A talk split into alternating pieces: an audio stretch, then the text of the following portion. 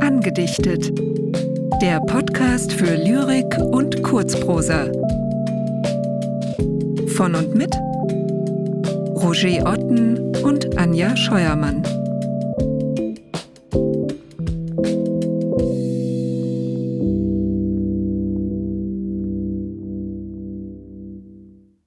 Friedrich von Schiller Sprüche des Konfuzius Dreifach ist der Schritt der Zeit. Zögernd kommt die Zukunft hergezogen, pfeilschnell ist das Jetzt entflogen. Ewig still steht die Vergangenheit. Keine Ungeduld beflügelt ihren Schritt, wenn sie verweilt.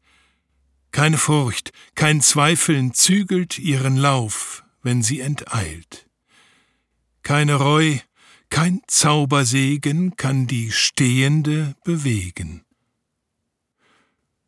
Möchtest du beglückt und weise endigen des Lebens Reise, nimm die Zögernde zum Rat, nicht zum Werkzeug deiner Tat.